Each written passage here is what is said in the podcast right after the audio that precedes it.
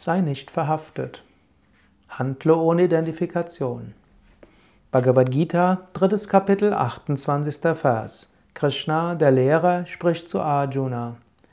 Wer die Wahrheit über die Bereiche der Eigenschaften und ihre Funktionen kennt, o Arjuna, und weiß, dass sich die Gunas, die Eigenschaften der Natur, als Sinne zwischen den Gunas als Sinnesobjekten bewegen, ist nicht verhaftet.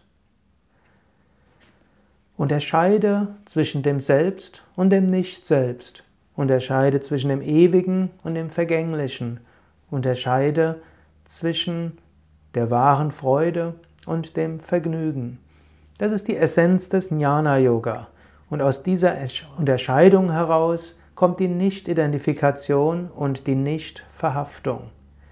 Du bist nicht der Körper, du bist nicht das Denken, du bist nicht die Persönlichkeit, du bist nicht die Talente und Fähigkeiten.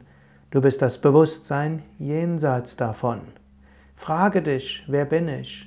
Erkenne, ich nehme meinen Körper wahr, ich bin nicht der Körper.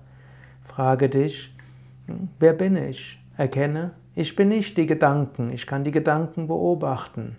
Frage dich, wer bin ich? Erkenne, ich bin nicht die Emotionen, ich kann mir der Emotionen bewusst sein, ich kann mich von den Emotionen lösen, ich kann mir bewusst sein, von wo bis wo ich sie spüre, wann sie beginnen, wann sie ein Ende haben. Erkenne, ich bin die Bewusstheit jenseits davon. Und wenn du weißt, ich bin nicht der Körper, ich bin nicht die Gedanken, ich bin nicht die Emotionen, dann kannst du dich lösen, dann kannst du das, was zu tun ist, mit heiterem Gemüt tun. Du kannst dir bewusst sein, die ganze physische Handlung ist letztlich ein Teil der Prakriti, der physischen Natur. Sie entsteht im Zusammenhang mit der gesamten Prakriti. Du kannst loslassen. Du kannst dich immer wieder zurückziehen in deine wahre Natur. Spüre und erfahre Satchit Ananda Swarupoham. Meine wahre Natur ist Sein, Wissen und Glückseligkeit.